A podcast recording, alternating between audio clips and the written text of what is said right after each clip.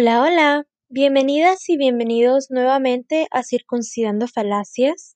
Mi nombre es Ariadna García y el día de hoy, en este primer episodio, si ya lo pudieron ver en el título, vamos a estar platicando un poquito sobre sexo y género.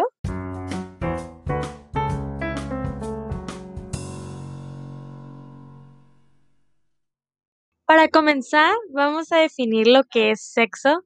El sexo, según Paredes, en el 2018, comprende las diferencias físicas y anatómicas determinadas por la naturaleza desde el nacimiento, como por ejemplo el aparato reproductor tanto femenino y masculino.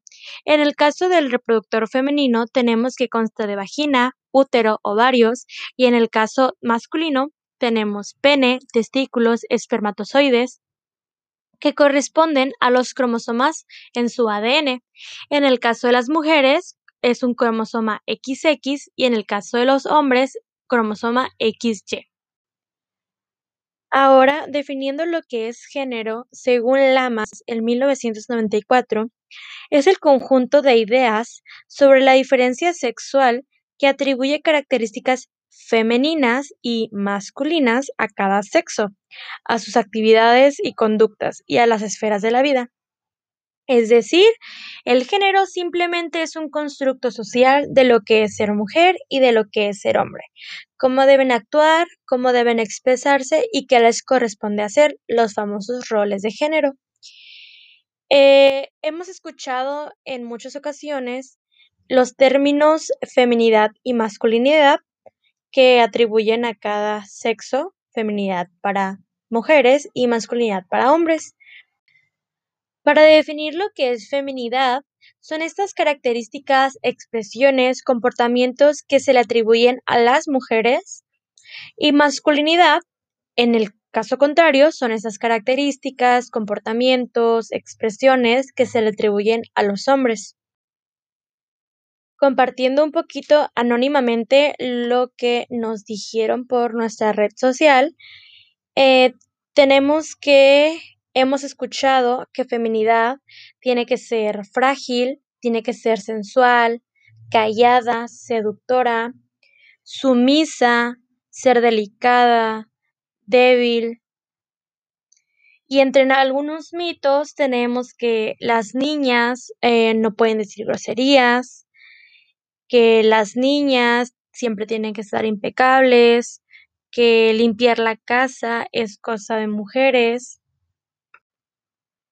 En masculinidad nos dijeron que tiene que ser fuerte, que es abusiva, que es tóxica, que tiene que ser el macho, tener el mando, eh, tener fuerza, valentía, que no escucha.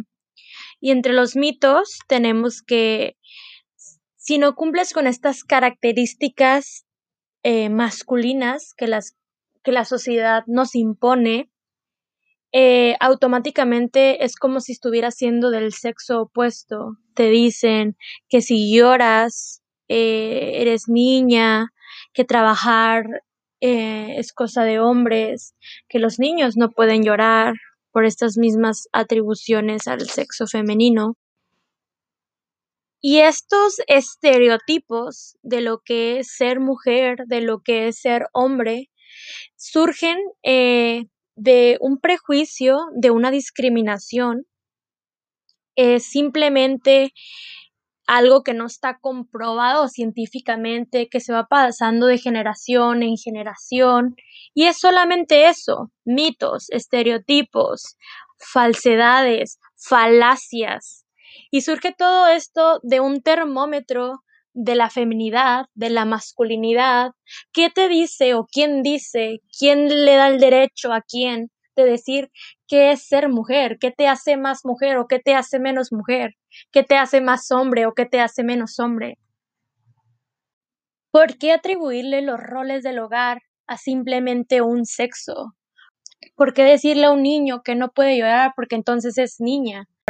Es una expresión natural, normal, que como les encanta esta palabra, es algo normal del cuerpo. Que si sientes tristeza, que si sientes felicidad, pues llora, eres humano, los humanos sienten, seas hombre, seas mujer, eres un humano.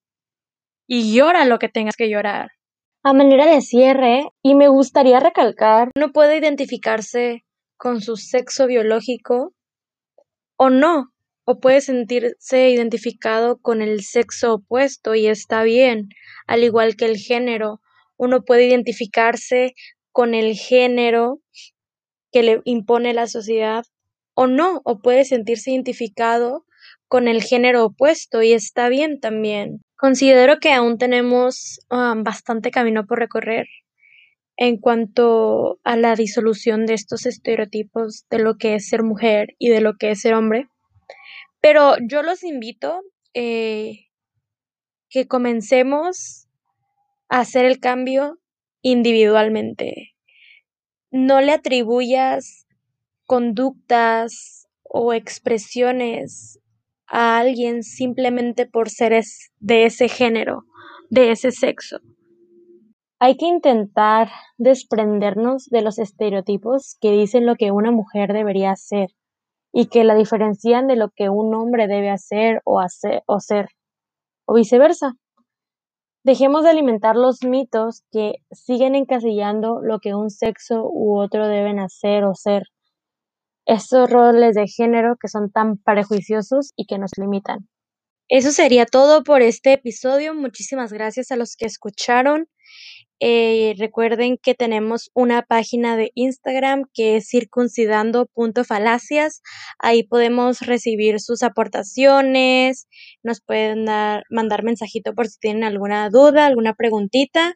De igual manera, ahí les vamos a estar poniendo los links a los artículos que utilizamos para sacar la información de este episodio y nos estamos escuchando en un próximo episodio.